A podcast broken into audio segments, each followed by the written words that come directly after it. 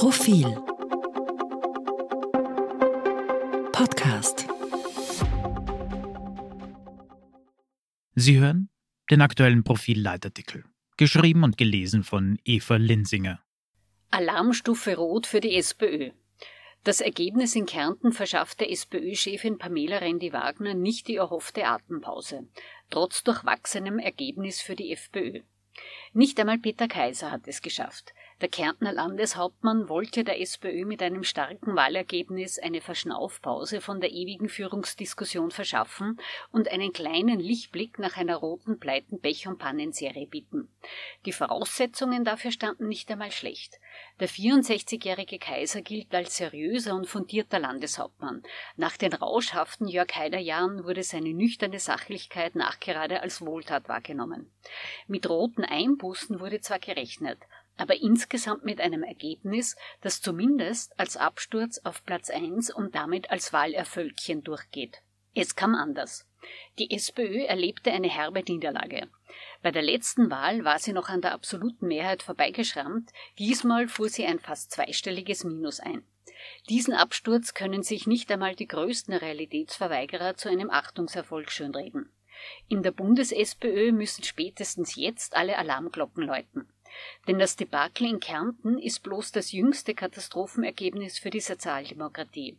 Im September stürzte bei der Tirolwahl die regierende ÖVP zwar ab, die SPÖ kam aber dennoch über Platz 3 hinter der FPÖ und ein maues Resultat von 17,5 Prozent nicht hinaus. Auch bei der Niederösterreich-Wahl im Jänner wurde die Landeshauptvorpartei ÖVP abgestraft, aber auch die SPÖ erlebte ein Debakel verlor über drei Prozentpunkte und fiel hinter die Wahlsiegerin FPÖ auf Platz drei zurück. Diese miesen Regionalergebnisse passen zum negativen Bundestrend. In den bundesweiten Umfragen sackt die SPÖ seit Monaten ab und musste den fiktiven Platz 1 abgeben. Die FPÖ zog an ihr vorbei.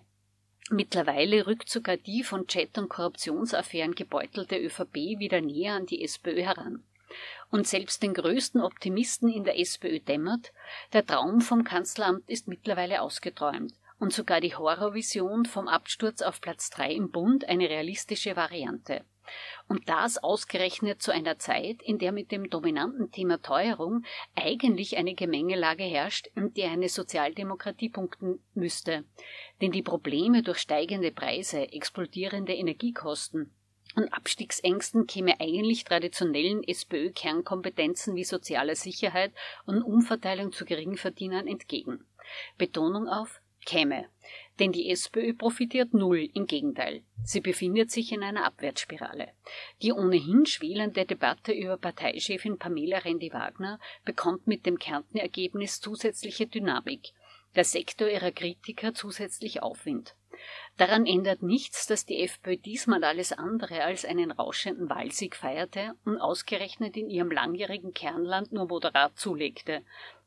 Das ist ein Dämpfer für die FPÖ, mehr aber nicht.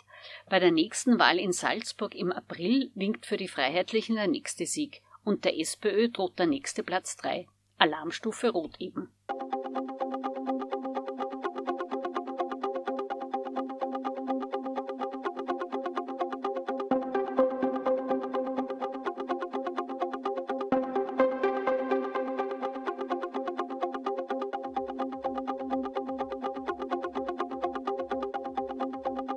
Mehr zum Thema auf Profil.at.